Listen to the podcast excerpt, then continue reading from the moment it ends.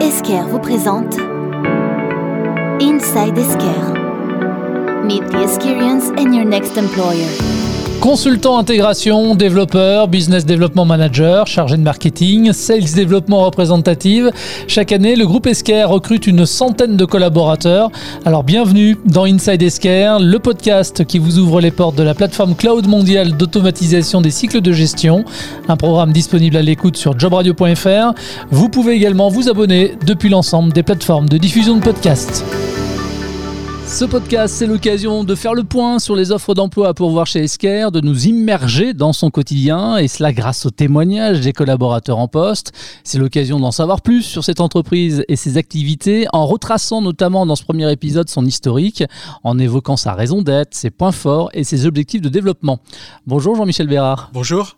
Merci de me recevoir ici dans tes locaux à Villeurbanne. Avec plaisir. Tu es le cofondateur et président du directoire d'Esker. À tes côtés également Claire Valanconi, directrice des Alliances Stratégiques Monde. Bonjour Claire. Bonjour. Alors on va parler dans un instant de ta fonction, mais peut-être juste avant. C'est quand même normal de se poser la question. Jean-Michel, en quelques mots, comment est-ce qu'on pourrait résumer finalement l'activité d'Esker Vous faites quoi concrètement? Je vais essayer d'être simple. L'idée, c'est d'apporter de la transformation numérique à toutes les fonctions du back-office des entreprises, donc la comptabilité fournisseur, la comptabilité client, le recouvrement, etc.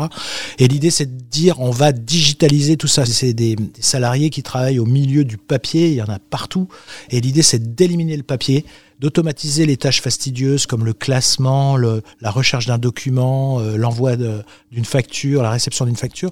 Je peux peut-être vous donner un exemple si vous voulez. Vas-y, vas-y, vas-y. Dans le monde traditionnel, quand on veut traiter de la facture fournisseur, alors les factures arrivent souvent au format papier et puis parfois par euh, email. Alors dans le monde traditionnel, les emails, ils les impriment, ça fait une pile de papier. Puis euh, vous avez le comptable fournisseur qui euh, rentre les données de chacune des factures dans le système de gestion, ce qu'on appelle l'ERP. Quand il a fini, il fait une photocopie de la facture et puis il la fait passer euh, auprès des différents managers pour obtenir leur approbation. Ça prend du temps. Pendant ce temps-là, vous avez le fournisseur qui appelle. Vous avez bien reçu ma facture. euh, vous pensez me payer quand Euh, Et donc, euh, 20% du temps des comptables fournisseurs, c'est pour répondre aux fournisseurs qui voudraient savoir où ils en sont. Et puis finalement, la facture, elle finit par arriver parce que en retard, bien sûr, parce qu'un tel était en vacances ou en déplacement et on paye la facture. Ça, c'est la méthode traditionnelle.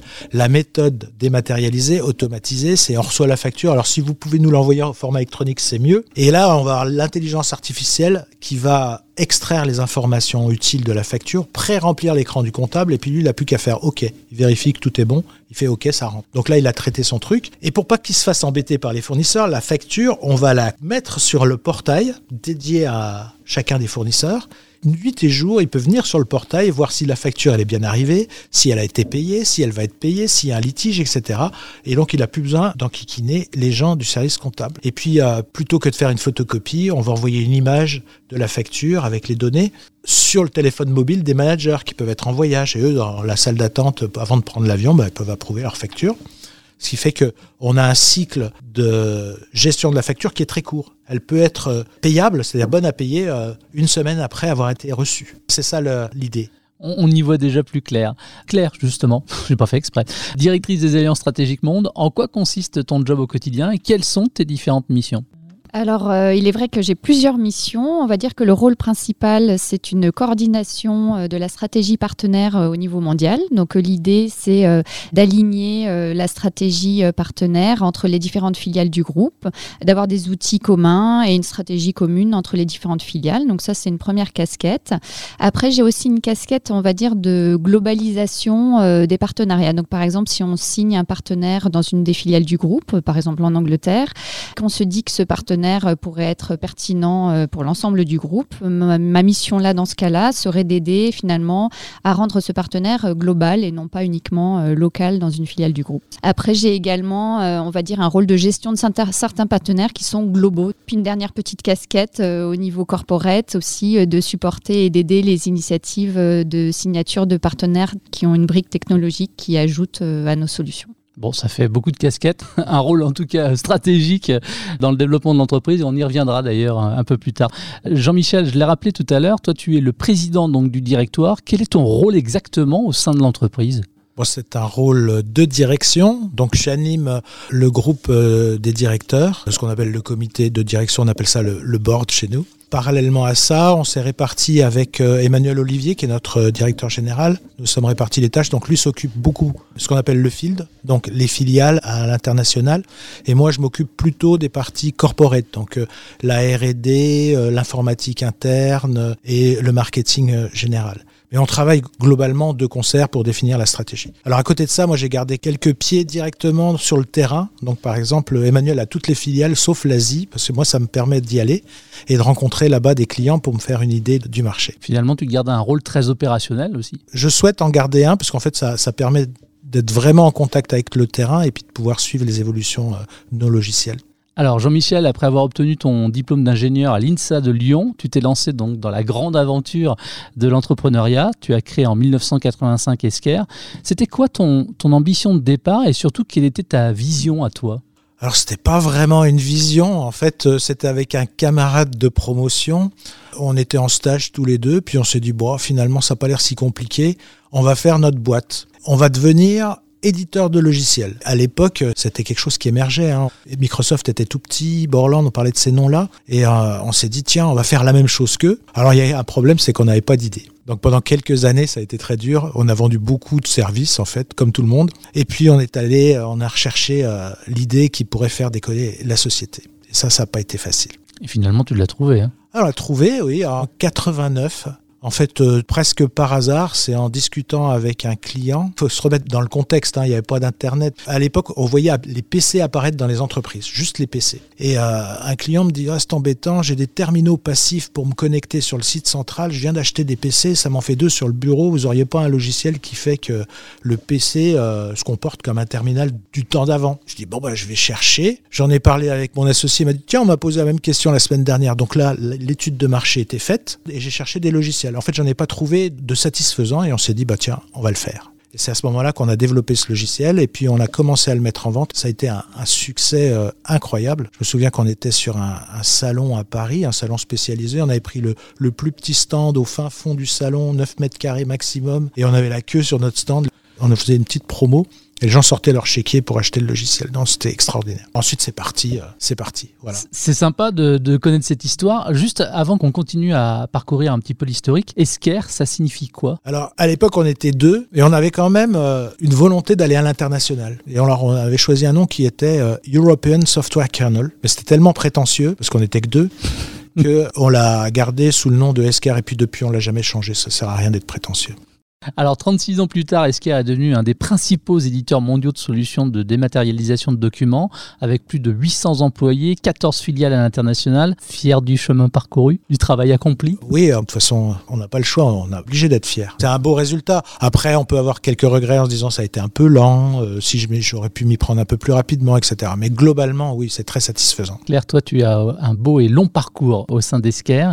Déjà à la base, qu'est-ce qui avait motivé ton choix, toi, à rejoindre Esker et puis depuis ton arrivée, quels finalement ont été tes différents postes occupés? Alors mes motivations, euh, au début quand j'ai euh, rencontré Esker pour la première fois, c'était un éditeur de logiciels français, lyonnais. Je revenais de 7 ans à l'international et je voulais me poser, poser mes valises à Lyon. Donc ça c'était une première motivation. Mais ce que j'ai vraiment aimé surtout, c'est que c'était une entreprise à taille humaine, mais qui avait un profil international. Quand tu reviens de l'international, c'est vrai que tu n'as pas envie forcément de revenir dans une entreprise 100% franco-française. Et je pense que ça a été ma motivation principale euh, au moment où je suis rentrée dans l'entreprise prise en 2003. Alors, a les différents postes depuis? Je suis rentrée en 2003 en tant que responsable marketing pour la filiale France. Et assez rapidement, j'ai pris euh, également la responsabilité de l'équipe partenaire justement de la filiale France. Donc j'ai déjà à ce moment-là commencé mon parcours euh, au niveau des partenaires. Et puis euh, un an après, j'ai également eu la responsabilité de l'équipe commerciale mid-market, donc qui s'adressait aux entreprises de taille petite ou moyenne. Ensuite, en 2014, au moment du départ du directeur de filiale, j'ai pris la direction de la filiale France pendant quatre ans. Donc la filiale France, c'est à peu près un tiers du chiffre d'affaires du groupe.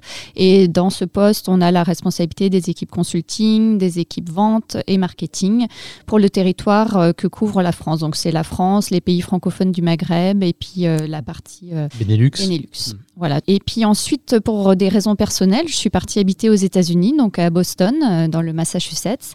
Et là, j'ai donc reporté directement à la filiale américaine d'Esker, qui est basée euh, pour sa part à Madison, dans le Wisconsin. Et pendant quatre ans, donc j'étais basée à Boston.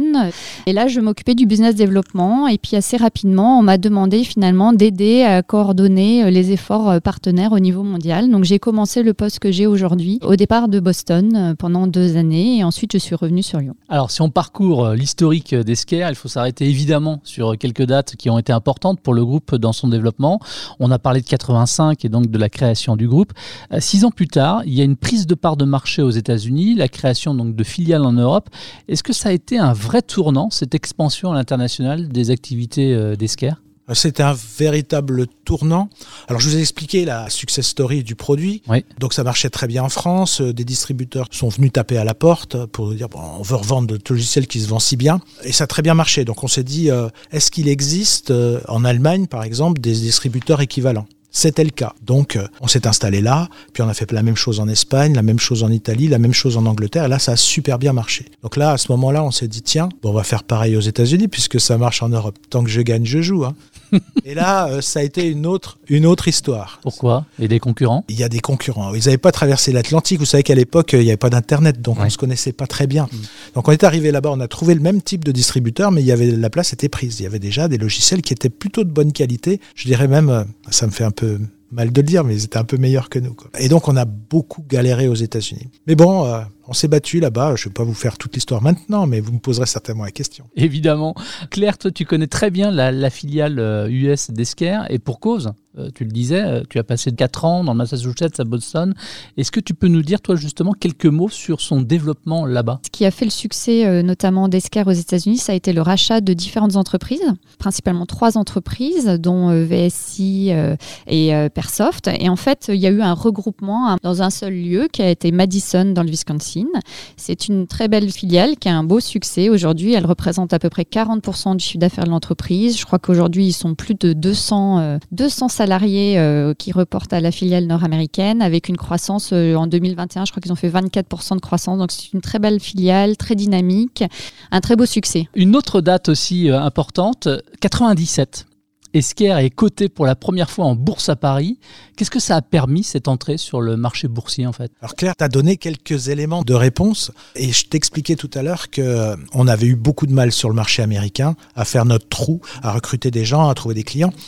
Et en fait, euh, après avoir tourné le problème dans tous les sens, euh, on s'est dit que le mieux, ce serait d'acheter quelques concurrents là-bas. Et donc, on est rentré en bourse, ce qui nous a donné une valeur et puis la possibilité aussi de créer des actions qui permettent d'acheter ces sociétés. Donc on en a acheté euh, trois, comme l'a dit Claire. Une première dans l'Oklahoma, une autre en Californie, et puis une troisième euh, à Madison dans le Wisconsin. Et d'un coup, d'un seul, les États-Unis, qui devaient représenter euh, 10% du chiffre d'affaires et genre 50% des pertes, se sont mis à être euh, une entité profitable et euh, représenter 40% du chiffre d'affaires. L'introduction en bourse, c'est ce qui nous a permis euh, de réaliser ces acquisitions. Dans les années 2000, ensuite, il y a la digitalisation.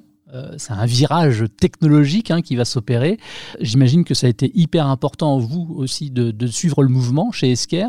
Quelles ont été les principales évolutions finalement? Alors l'histoire est assez compliquée, voire même un peu dramatique. C'est-à-dire qu'une fois qu'on a réalisé euh, ces acquisitions, tout allait bien. euh, malheureusement, le marché sur lequel on était, qui était de permettre de connecter des PC sur des sites centraux, d'un coup, il s'est effondré au début des années 2000. Et donc, euh, on a dû euh, revoir notre stratégie de A jusqu'à Z. Donc, c'est à ce moment-là qu'on a décidé de rassembler tous les bureaux en un seul, évidemment, pour faire quelques économies. Et puis, euh, quand on achète des sociétés, souvent, on trouve autre chose que ce qu'on cherche. Et là, il se trouvait que la boîte dans l'Oklahoma avait un serveur de fax. Alors, même en 2000, un serveur de fax, c'était pas à la mode. Mhm. C'était déjà ringard. Mais on est allé voir les clients et puis on s'est intéressé à ce qu'ils faisaient avec les serveurs de fax et on s'est rendu compte qu'ils envoyaient et recevaient des commandes. Et donc on s'est dit, bah tiens, on va rajouter quelques fonctionnalités intéressantes comme de l'extraction de données ou du routage automatique. Et les clients ont apprécié ça. Et on s'est dit, mais si on faisait ça sur des scans, sur des PDF, sur des emails, on pourrait faire des factures aussi.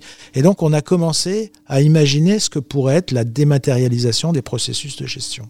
Voilà, il y a une autre étape qui n'a rien à voir là cette fois-ci, c'est que à l'époque nous étions à la recherche d'un logiciel de CRM pour remplacer celui qu'on avait qui nous donnait pas satisfaction. J'ai vu passer un email d'une start-up californienne qui s'appelait Salesforce qui faisait euh, la promotion de son CRM. Alors à l'époque, Salesforce, c'était une petite boîte. Il faisait 20 euh, millions de dollars de chiffre d'affaires, nous on en faisait 30. On était plus gros qu'eux. On a essayé leur produit, on l'a trouvé superbe. On a décidé de le déployer partout. Alors en fait, Salesforce, c'est le premier acteur de ce qu'on appelle du SaaS, le pionnier. Et on s'est interrogé en se disant, eh, qu'est-ce que ça voudrait dire pour nous de vendre notre logiciel en SaaS? Et on s'est rendu compte qu'en fait, ça pourrait très bien se faire. Et on a commencé, en fait, dans les années 2004, par là, à proposer une partie de nos solutions euh, dans le mode SaaS. Et ça a très vite fonctionné. Et ça a très vite fonctionné. Puis euh, finalement, on a basculé toute notre offre en SaaS. Et puis aujourd'hui, on ne vend plus que ça et on est euh, un des acteurs majeurs, en tout cas en Europe, sur ce modèle-là. Pour le développement des logiciels, euh, Esker a décidé d'adopter la méthode agile à partir de 2011. Là aussi, concrètement, qu'est-ce que ça a changé? Qu'est-ce que ça a apporté? En fait, on est passé en mode agile, c'était une nécessité. Pourquoi? Parce que quand vous vendez le, le logiciel en mode SaaS, ça devient très périlleux quand on commence à avoir plusieurs centaines de clients de faire des mises à jour tous les 18 mois ou tous les ans on est sûr de faire un bain de sang avec des clients qui hurlent, etc. Donc l'idée, c'est ça a été de dire, on va faire non pas une mise à jour tous les ans, comme on fait dans le logiciel traditionnel, mais on va en faire une tous les 15 jours. Donc tous les 15 jours, on met en production une nouvelle version du logiciel. C'est ce que on voit d'ailleurs quand vous utilisez Amazon ou Facebook, on voit qu'il y a un bouton qui est apparu une fonctionnalité nouvelle. On ne sait pas si elle était là hier, peut-être qu'elle était là hier, mais peut-être qu'elle est apparue aujourd'hui, on n'en sait rien. Le truc évolue devant vos yeux sans qu'on s'en rende compte. Et donc, euh, on a appliqué ça. Et en fait, on s'est rendu compte également que ça apportait beaucoup d'autres bénéfices. C'est-à-dire qu'on organise les équipes en petites équipes, c'est presque des familles, et on leur fout la paix pendant 15 jours. C'est-à-dire qu'en gros, on dit, voilà, il y a un sprint qui va durer 15 jours, il faudrait faire ça, ça, ça et ça, et ensuite ils se débrouillent entre eux. Au bout de 15 jours, ils montrent ce qu'ils ont fait, on met en production, on a le feedback immédiatement du client et des utilisateurs, et donc on peut ajuster le tir. Puis on s'est rendu compte d'autres bénéfices encore pour le management cette fois-ci, c'est que euh, le monde change vite. Un jour, vous voyez apparaître euh, l'iPhone, il vient de nulle part. Un autre jour, c'est les réseaux sociaux. Un autre jour, c'est l'intelligence artificielle. Et euh, c'est très compliqué de travailler sur des échéances d'un an, deux ans, puisque tout peut changer entre-temps. Et là, avec l'agilité, bah, comme on revoit le plan produit tous les 15 jours, eh ben, on est capable d'intégrer euh, une fonctionnalité euh, intéressante qu'a développé un concurrent, nouvelle technologie, ou une demande de client qui veut signer demain. Donc ça nous donne une grande agilité et la capacité à vraiment suivre tous les mouvements du marché. Avec la digitalisation se pose évidemment la question de la protection données les vôtres, déjà pour commencer, et puis surtout celles des clients. Et en 2017, c'est important à préciser, est-ce qu'elle reçoit des certifications en la matière. Il y a besoin de ça aussi pour être crédible auprès du client. Ah oui, aujourd'hui c'est obligatoire. Les clients, ben, ils sont comme euh, tout le monde sur cette planète, à avoir peur que leurs données euh, disparaissent ou euh, soient volées. Et donc nous avons entrepris un certain nombre de certifications. Alors ça dépend un peu des pays. Aux États-Unis, ça va être du SOC 1, SOC 2, ainsi que ce qu'ils appellent IPA, la, protection des données de santé. Même si on manipule pas de données de santé, c'est une certification qu'ils souhaitent avoir. Et puis d'un point de vue mondial, nous avons les certifications ISO 27001 en fait, qui garantit une amélioration continue dans tout ce qui est sécurité et protection des données sur les systèmes d'information. Très important. Plus récemment, d'autres certifications qu'on nous demande qui sont plutôt liées à l'ESG. ESG, ça signifie environnement, sociétal et gouvernance. Donc tout ce qui est RSE. Et donc euh, nous avons des certifications ISO 14000 pour le respect de l'environnement, la 45000 pour le bien-être au travail et la sécurité, et puis un certain nombre de notes qu'on obtient euh, auprès de sociétés comme Ecovadis, Gaia Index. Là, j'ai le plaisir de vous dire que l'année dernière, nous avons terminé dans le 1% des meilleures sociétés. Donc on est Platinum Level et Covadis, donc c'était un grand, grand, euh, grand succès de l'année dernière. Where Process Meet Progress, plus qu'un slogan, c'est la promesse d'Esquerre. Les technologies vont continuer évidemment d'évoluer avec le temps et l'intelligence artificielle va faire son apparition dans vos logiciels. Là aussi, dans quel but? Et ça a rendu possible quoi finalement le recours à l'IA Énormément de choses. Comme on manipule des documents, on a un espace euh, de travail qui est très très propice à l'intelligence artificielle. Alors ça commence par euh, connaissance des documents. C'est qu'en général, on récupère un scan d'une facture. Toutes les factures se ressemblent pas. Il y a toutes les mêmes informations, grosso modo, mais elles sont jamais placées au même endroit. Donc, euh, on utilise l'intelligence artificielle pour récupérer le montant total, les lignes de détail, la date de facture, le numéro de facture, qui l'a envoyé, à qui l'a envoyé, parce que ça peut être à une filiale. Et donc, notre IA permet en fait de récupérer toute l'information qui est imprimée ou représentée sur des documents lisibles par l'humain. Et puis après, il y a d'autres développements, détection de fraude. La facture ressemble pas exactement à ce qu'elle devrait être. Il y a un petit écart imperceptible à l'œil nu, mais que l'IA peut détecter détection d'anomalies, des montants qui sont fantaisistes par rapport à l'historique qu'on peut avoir avec ce fournisseur. Et puis euh, là, plus récemment, on a lancé un truc. Tous nos clients, ils travaillent dans des services, comptabilité fournisseur, ce qu'on appelle les CSR, le Customer Service, et ils reçoivent des milliers d'emails qui doivent se partager entre eux. Et en fait, là, on a mis en place un système qui analyse le contenu d'email et qui dit ah ça c'est une commande, je l'envoie au système Ah ça c'est une demande de prix, je l'envoie à Christine. Ah ça c'est euh, une réclamation, je vais l'envoyer à un autre service. Et ça facilite les échanges. Avant dans les sociétés, ils avaient des gens qui faisaient le puis surtout, euh, on débarrasse tous ces gens du back-office des tâches fastidieuses. Mmh. Saisie de données, classement de documents, routage d'emails, hein. tout ça, ça n'a pas beaucoup de valeur. Et puis aujourd'hui, euh, c'est difficile de recruter des jeunes qui ont envie de faire ça. Hein. Oui, c'est un peu rébarbatif. c'est très, très rébarbatif. Tu as une question comme ça pour faire appel à, tes souvenirs.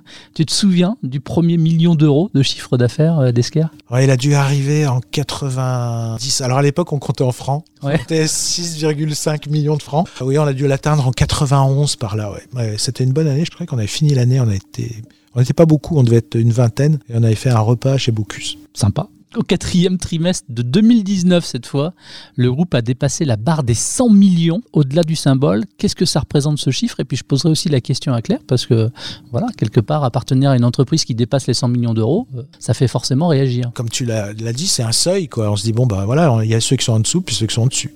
Après, le prochain, c'est plutôt le milliard, quoi. Claire ah bah Moi, ma réaction, ça a été la fierté. Hein, parce que c'est vrai qu'après toutes ces années, euh, c'est quand même euh, magique de se dire, mais ça y est, on a dépassé les 100 millions d'euros, on y est arrivé. Alors c'est vrai que le prochain challenge, c'est le milliard.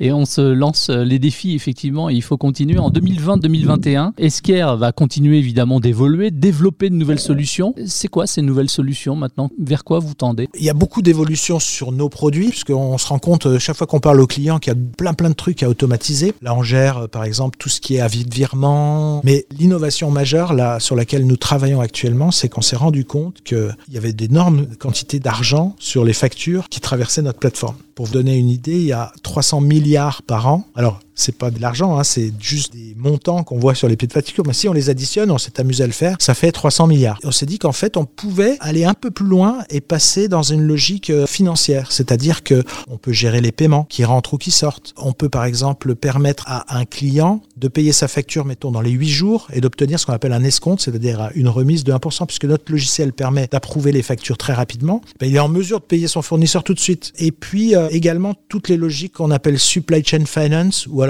du factoring ou reverse factoring. Un reverse factoring, c'est très bien pour les petits fournisseurs. C'est-à-dire, moi, je suis un gros acheteur, euh, les banques me connaissent, j'ai une facture, elle est approuvée par moi, donc c'est sûr qu'elle va être payée. Donc il y a un tiers financeur qui peut se mettre là en disant, OK, monsieur le fournisseur, si vous voulez que je vous avance l'argent, au lieu d'attendre deux mois pour être payé, je peux le faire, vous me donnez un petit truc, je mmh. peux le faire. Et donc ça permet aux petits fournisseurs qui sont inconnus des banques, qui n'ont aucun crédit auprès des banques, de pouvoir se faire financer à moindre prix. Voilà, donc c'est toutes ces logiques euh, de financement sur le document qui va nous permettre d'aller sur euh, de nouveaux marchés. Et de continuer donc euh, d'avancer. Plus proche de nous, quelques mots quand même sur l'acquisition en début d'année 2022 de Market Dojo, une plateforme d'e-sourcing. Là aussi, c'est quoi la stratégie recherchée dans l'acquisition de cette start-up britannique? C'est comme toujours remonter sur la chaîne de valeur. Donc je vous fais un peu l'histoire. Au début, on faisait du traitement de factures fournisseurs. C'est-à-dire, euh, on récupère des PDF qu'on analyse avec l'IA, on extrait les informations et puis ensuite on fait valider cette facture par les uns les autres. Mais en fait, on se rend compte que bien souvent les factures, elles sont validées parce qu'il y a un bon de commande. Mais pour faire ce bon de commande, il faut avoir la partie achat. Et qui dit avoir la partie achat dit aussi avoir la partie sourcing, donc recherche des fournisseurs, gestion des appels d'offres, gestion des enchères même auprès des fournisseurs. Et donc, euh, c'était quelque chose d'essentiel pour nous d'intégrer cette partie achat en amont du traitement de la facture fournisseur. Alors 2022, c'est aussi un objectif de 150 recrutements pour Esker en France, 250 dans le monde. Pourquoi est-ce important pour le groupe de recruter autant de monde chaque année? Eh bien, on est sur un marché qui est très demandeur, sur lequel, euh, on va pas dire il y a qu'à se baisser, c'est pas vrai, mais euh, on est sur un marché qui est très porteur. Et donc, euh, il nous faut plus de commerciaux, plus de marketing. Et puis, on a une base installée de clients qui grossit, donc il faut la supporter. Et puis, on a une concurrence féroce en face de nous. Donc, des développeurs pour euh, créer ces nouveaux produits dont je vous ai parlé. Et puis, euh, là où il nous en faut beaucoup, c'est quand on signe beaucoup, il faut aller installer les choses chez les clients, connecter le logiciel sur leur ERP, former ses clients, adapter le logiciel à leurs besoins. Et ça, on a besoin de beaucoup de consultants. Esker, c'est une ETI de plus de 800 collaborateurs on l'a dit, en forte expansion, avec plus de 36 années d'existence. Je n'ai jamais eu le titre officiel de start-up. On a l'impression pourtant, moi ici, euh, ici à Villeurbanne, dans vos locaux, j'ai pourtant l'impression d'être au cœur d'une start-up. On a l'impression que vous fonctionnez un peu pareil. Vous continuez d'innover avec un fort potentiel de développement de croissance. C'est le synonyme, la définition d'une start-up. Vous ne le rejetez pas, ce, terme, l'un et l'autre? Absolument pas. Hein. Je suis complètement d'accord en fait avec euh, cette analogie. Euh, je pense que l'entreprise vit comme une start-up start-up euh, au sein de l'ensemble de ces départements et dans sa stratégie, sa croissance, ses évolutions, l'utilisation de l'innovation en permanence, la recherche de nouveaux challenges, c'est vraiment l'esprit de l'entreprise. Alors on n'a pas arrêté de le dire, en 36 ans, euh, les produits ont évolué, euh, l'expérience, l'innovation. L'entreprise, justement, comment est-ce qu'elle peut encore évoluer, innover? Quels sont finalement les, objectifs de demain, l'après-demain, dans les années qui viennent? Croissance. On est dans une course mondiale, hein. nos concurrents sont nord-américains, ils sont euh, nord-européens également. On a peu de concurrents en France, donc euh, on est dans une course. C'est le côté, on va dire, euh, attrayant de la chose, de dire, ben, ici, à Villeurbanne, à, Lyon, en région lyonnaise, ben, on peut faire aussi bien que d'autres grands acteurs dans le reste du monde. Et donc, on, on a envie de grossir, de prendre des parts de marché. Et puis, en même temps, on a l'impression derrière de servir nos clients. On a développé un concept récemment qui s'appelle la croissance à somme positive. Et on fait en sorte que nos produits correspondent à cette vision-là. C'est croître, mais avec tout son écosystème autour et croître euh, sans que ce soit aux dépens du fournisseur, du client ou des employés, voire même de la planète. c'est un système vertueux pour tout le monde. C'est un système vertueux, voilà. Si on parle de stratégie de développement du groupe, comment est-ce qu'on pourrait le, résumer euh, à ton niveau et puis même au niveau international euh La stratégie de développement, c'est innovation et puis on s'amuse, quoi. On essaye de prendre des parts de marché, on essaye de faire plaisir aux clients. voilà, c'est ça, on fait ça dans le plaisir. Claire? Je pense aussi que dans la stratégie de développement, il y a justement les partenaires et l'idée c'est euh, qui nous aide finalement à atteindre de nouvelles géographies ou de nouvelles industries ou de nouveaux profils de clients qui sont pas forcément ceux que euh, aujourd'hui on peut avoir en signant en direct. Et donc, euh, je pense qu'il y a un fort accent sur le développement de l'entreprise via son réseau de partenaires actuellement. La raison d'être d'Esker, quelle est-elle?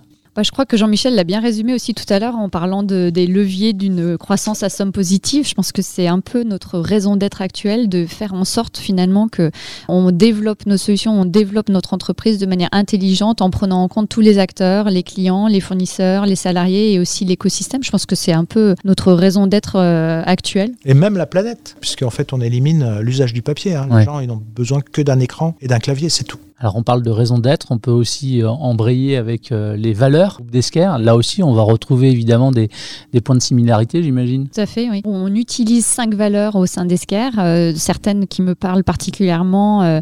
par exemple, One Team Beyond Boundaries. Ça, c'est vraiment l'idée finalement d'une entreprise française, mais qui malgré tout à plein de personnes qui sont basées à l'international. Et l'idée, c'est vraiment d'arriver au succès de l'entreprise tous ensemble, alors qu'en fait, géographiquement, on n'est pas du tout aux mêmes endroits il y a des gens en Australie, à Singapour, en Malaisie, aux États-Unis, en Amérique latine. Et tous ces gens, finalement, forment une équipe euh, malgré euh, les grands espaces qui nous séparent. Donc ça, c'est vraiment, euh, pour moi, quelque chose qui représente Esker. Et puis l'autre, c'est Good Vibes Only. Je pense que vraiment, au sein de l'entreprise, il y a toujours du positif, du dynamisme et la joie de vivre. Il y a une troisième valeur qui est pour moi peut-être la plus importante, mais c'est à mes yeux, hein. c'est Dare to Innovate. Et l'idée, c'est de dire, n'hésitez pas à innover, plantez-vous, vous pouvez faire des erreurs, mais à la fin, on aura quelque chose. Quoi. Oui, c'est je gagne ou j'apprends. quoi. Voilà, exactement. Hmm. Aujourd'hui, quels sont les, vrais points forts d'Esker L'international, l'innovation, le fait d'être une société aussi qui gagne de l'argent, qui grossit, puis euh, un environnement de travail qui est euh, exceptionnel. Il y a aussi une gestion financière solide, ça c'est sûr. Une entreprise où il fait bon vivre. Une culture d'entreprise qui est forte et que les gens reconnaissent. Souvent, je fais des réunions et où on se présente les uns les autres, les gens d'Esker, et puis chacun dit depuis combien de temps il est chez Esker. Et on a tous euh, de nombreuses années derrière nous euh, qui représentent finalement euh, le fait que c'est une entreprise où il fait bon vivre. On parle de, de bien-être au travail. On a compris que c'était primordial pour la direction d'Esker. Le comité de direction que tu as rejoint récemment est également très engagé sur la question de l'inclusion. Et justement, j'avais envie de te poser une question un peu plus ciblée, mais en matière par exemple d'égalité homme-femme, quelle est la politique du groupe? Alors c'est un sujet important pour nous parce que c'est vrai qu'en tant qu'éditeur de logiciel, c'est pas toujours évident euh, d'avoir une égalité homme-femme en termes de pourcentage, on va dire, de femmes euh, dans l'entreprise. Je crois qu'on est à peu près à 31% de femmes chez Esker. On a des métiers ou des départements où il est facile euh, d'embaucher des femmes. C'est plus difficile parfois sur les métiers comme la R&D ou le mmh. développement, les choses comme ça. Donc on a créé un petit comité aussi de réflexion sur ce sujet ici en interne pour essayer de se dire bon bah voilà comment est-ce qu'on pourrait augmenter finalement ce taux de recrutement de femmes au niveau des postes techniques, on va dire chez Esker. C'est un sujet qui nous tient à cœur. Aujourd'hui, on est deux femmes au comité de direction. Il y a aussi deux femmes au conseil de surveillance d'Esker. Donc c'est bien, il faut que ça continue dans ce sens-là. C'est vraiment un sujet sur lequel on se penche et euh, auquel on réfléchit pour avoir des chiffres encore plus intéressants. Alors évidemment, tout dépend du poste et des responsabilités, mais de manière générale, quelle qualité maintenant il faut avoir pour devenir euh, esquerien je pense qu'il faut être euh, ouvert d'esprit, détester la politique, orienté vers le résultat parler l'anglais et puis, euh, puis être sympa. Quoi. Moi, je dirais en plus de tout ça, en effet, l'anglais, euh, c'est vraiment un atout parce que ça aide énormément pour pouvoir euh, travailler avec nos différents collaborateurs à travers le monde. Mais après, je pense qu'il faut avoir des gens qui ont l'esprit d'équipe. On travaille beaucoup en équipe chez Esker, donc un fort esprit d'équipe et puis quelqu'un de dynamique, positif, c'est les gens qu'on aime recruter.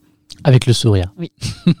pour finir, euh, pour tous les deux, de votre point de vue, et cette question, je la pose à l'ensemble des interlocuteurs qui viennent témoigner euh, dans ce podcast, quels sont selon vous les avantages à rejoindre le groupe Esker Alors je dirais que ce que j'ai vécu pendant toutes ces années chez Esker, c'est une société qui s'est innovée, qui sait se réinventer et qui euh, offre à, ses salariés euh, des vraies possibilités d'évolution, à la fois au niveau national mais aussi international. Jean-Michel, quels sont les avantages à rejoindre un groupe comme Esker Un vrai beau projet de modernisation euh, du travail des gens, de valorisation des employés du back-office. Et puis à côté de ça, certainement une plateforme technologique à la pointe, hein, avec de l'intelligence artificielle, du SaaS, du cloud, sur une distribution internationale. Et puis le côté international, évidemment, qui permet vraiment de s'ouvrir au monde entier. Merci Jean-Michel. Merci beaucoup. Merci Claire. Merci à toi. Euh, merci d'avoir répondu à mes questions. Si vous souhaitez vous renseigner sur les offres à pourvoir et rejoindre les 850 collaborateurs et plus déjà en poste chez Esker, eh bien rendez-vous sur le site esker.fr slash job au pluriel. C'est la fin de ce premier épisode d'Inside Esker. Merci de votre fidélité et à très vite. Salut. Esker vous a présenté Inside Esker un programme disponible à l'abonnement sur l'ensemble des plateformes de diffusion de podcasts.